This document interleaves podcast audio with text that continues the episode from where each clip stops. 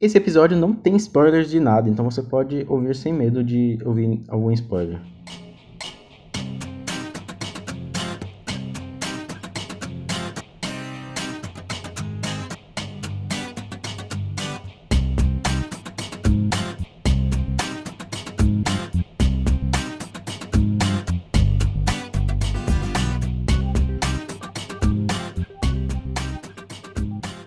Dark finalmente chegou ao seu fim. Acho que nem a Netflix apostava que a série faria tanto sucesso. Criada por Baden Oder e Jan Freeze, Dark se passa em uma cidadezinha de Winden ou Winden, onde alguns jovens sumiram e tudo isso tem a ver com uma trama muito maior que envolve viagens no tempo e muito mistério. Com a chegada de Dark, a internet explodiu né, no último sábado, na sua terceira temporada, Muitas pessoas assistindo, comentando, compartilhando, enlouquecendo e entendendo a trama, todo mundo junto. Um evento televisivo que acontece aí de vez em quando com séries que, que cativa e instiga os fãs. No entanto, muitas pessoas não conseguem assistir no mesmo ritmo dessa galera que até acordou mais cedo. Teve gente que acordou tipo 4 da manhã para começar a assistir, né? E muita gente não consegue para ver essa última temporada. E a discussão muitas vezes não dura, não amadurece conforme o tempo vai passando. No episódio de hoje eu vou falar sobre esse imediatismo de consumo de séries e como ele, na minha visão, prejudica séries como Dark, Stranger Things, The Way, entre muitas outras. Meu nome é Alisson Cavalcante e esse é mais um episódio do podcast Colastrão.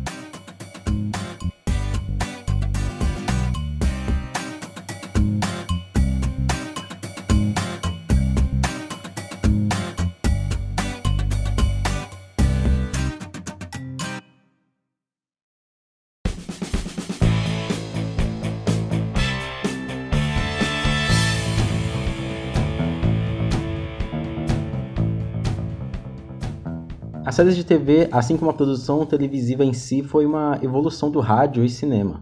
A questão era como transmitir as imagens para os aparelhos, igual faziam com os áudios lá no rádio. Outra derivação do cinema foi a produção de obras parecidas com o cinema para a TV. Aqui no Brasil nem tanto, mas nos Estados Unidos é até grande o mercado de filmes para a TV até hoje. No entanto, o que fez sucesso mesmo foram seriados ou séries de TV, né? Até porque o significado desses dois termos hoje em dia meio que perderam o sentido, né? Aliás, antes da TV já existiam filmes seriados. Passavam nos cinemas, o pessoal ia, sei lá, uma vez por semana, uma vez por mês para ver aquele mais novo capítulo daquela história. Eram bem famosos, inclusive, e alguns migraram até para a TV depois. Na época em que surgiram, que era lá pela década de 1910, 1920, já existiam algumas convenções e clichês bem marcados para esse estilo de conteúdo. O mais conhecido era o cliffhanger, ou o famoso gancho, que é aquele acontecimento no final de todos os episódios que te mantém preso e na expectativa do que pode ocorrer na sequência. As séries fazem muito isso hoje em dia, né?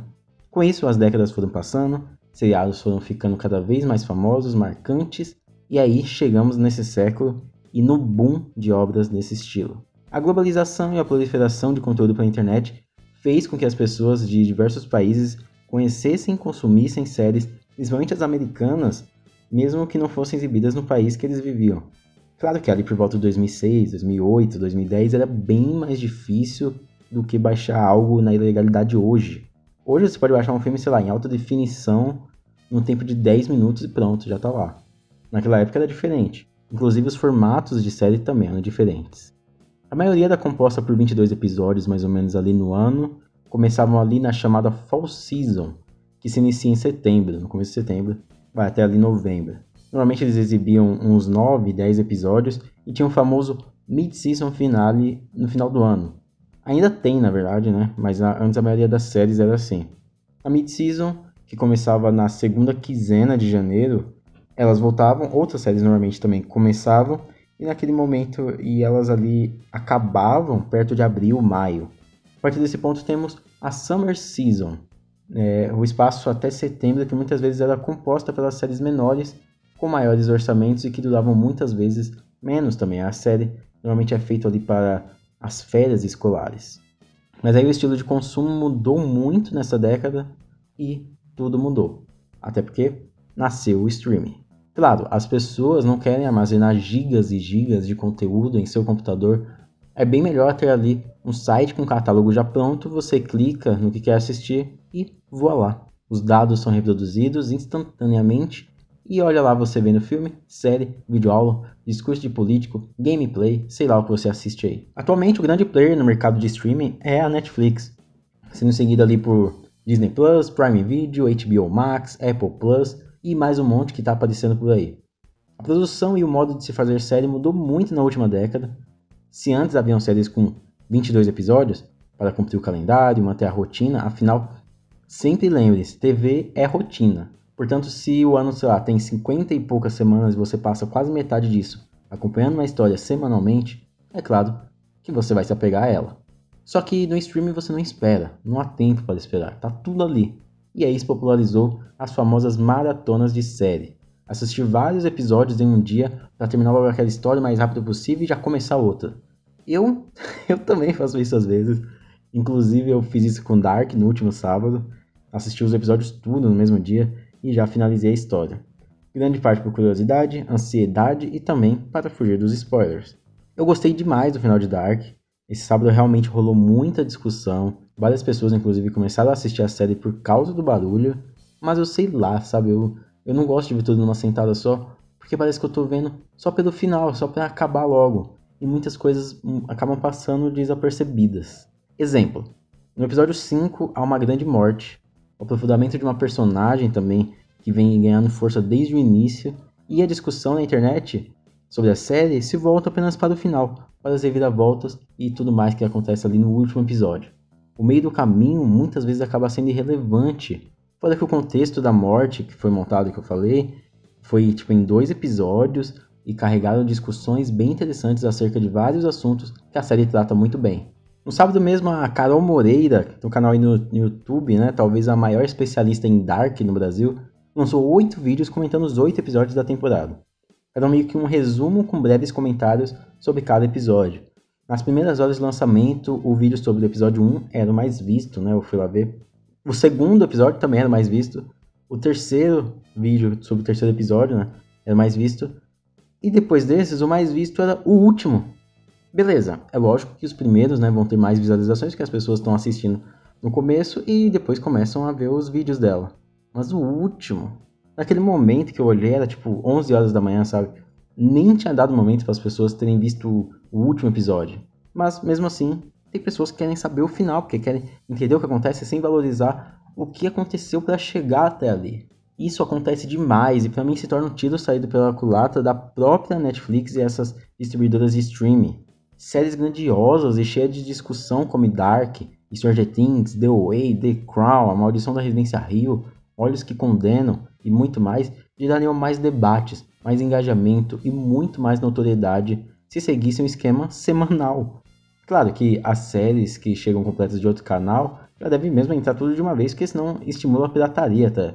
Mas observe que as séries que a Netflix apenas distribui e que são semanais lá no país de origem delas, e aí vem pra Netflix um episódio por semana, como Better Call Saul, ou a, ou a recente aí, o Expresso do Amanhã, elas sempre estão ali no destaque da Netflix, sempre estão na discussão na internet, elas duram bastante tempo.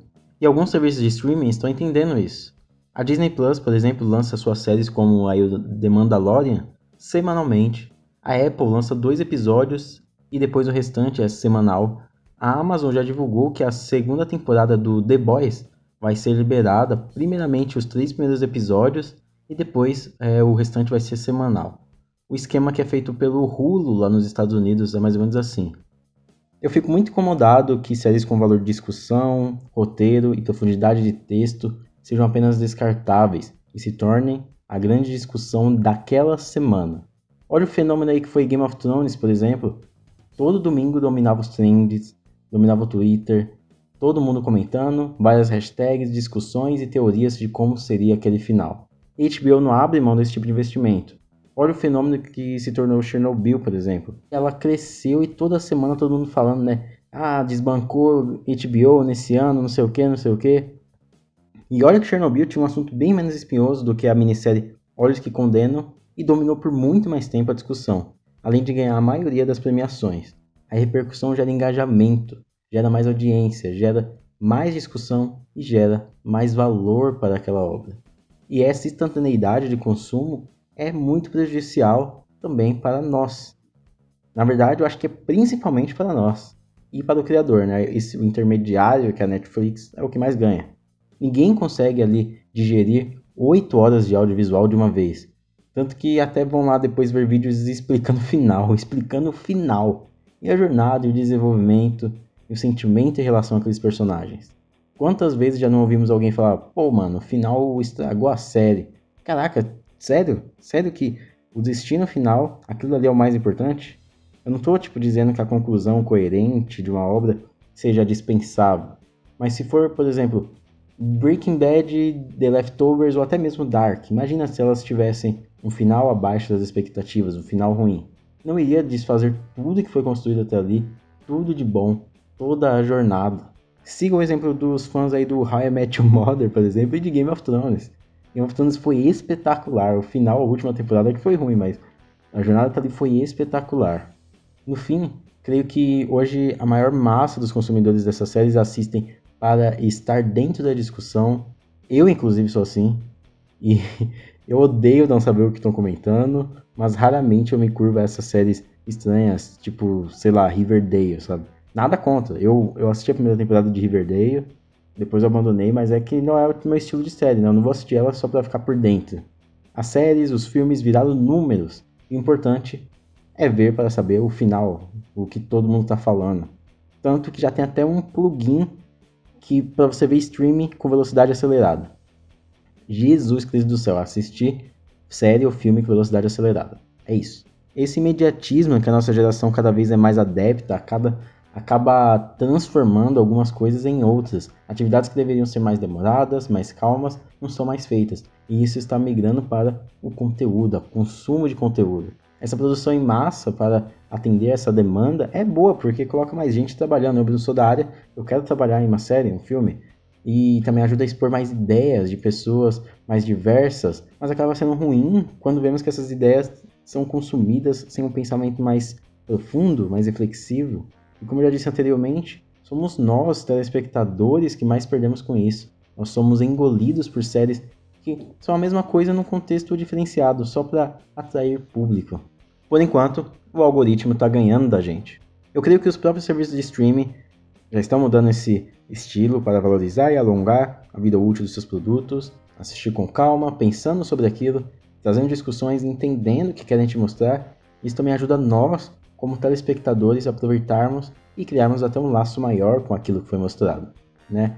aproveitar esse momento da internet, que é tudo tão rápido, tão, tudo tão, tudo tão focado no agora, né? E expandir a discussão da, das coisas para esses locais. Uma pena que essa série tão boa e tão querida como Dark não tenha tido tantas discussões, teorias e a repercussão que merecia. Ok, a audiência deve estar explodindo, mas não é a mesma coisa, não tem o mesmo peso. Daqui a um mês, ela já não vai estar mais na boca das pessoas, vai ser outra, outra série aí do momento. Daqui a um mês aí lança Umbrella Academy e o pessoal vai pra Umbrella Academy.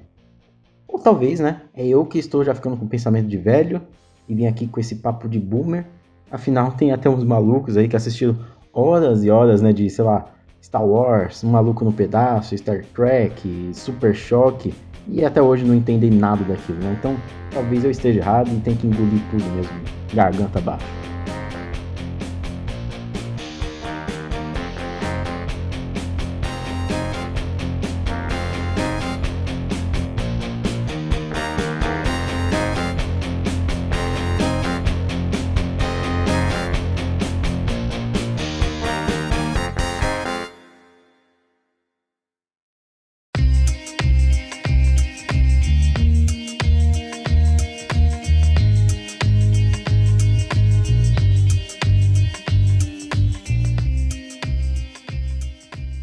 Mas e aí, você curtiu o episódio? Se você curtiu, compartilha aí com, com todo mundo no seu grupo da família, compartilha com seus amigos que, se você não assiste Dark, se você assiste Dark, compartilha com seus amigos chatos que querem que todo mundo assista Dark, tá bom?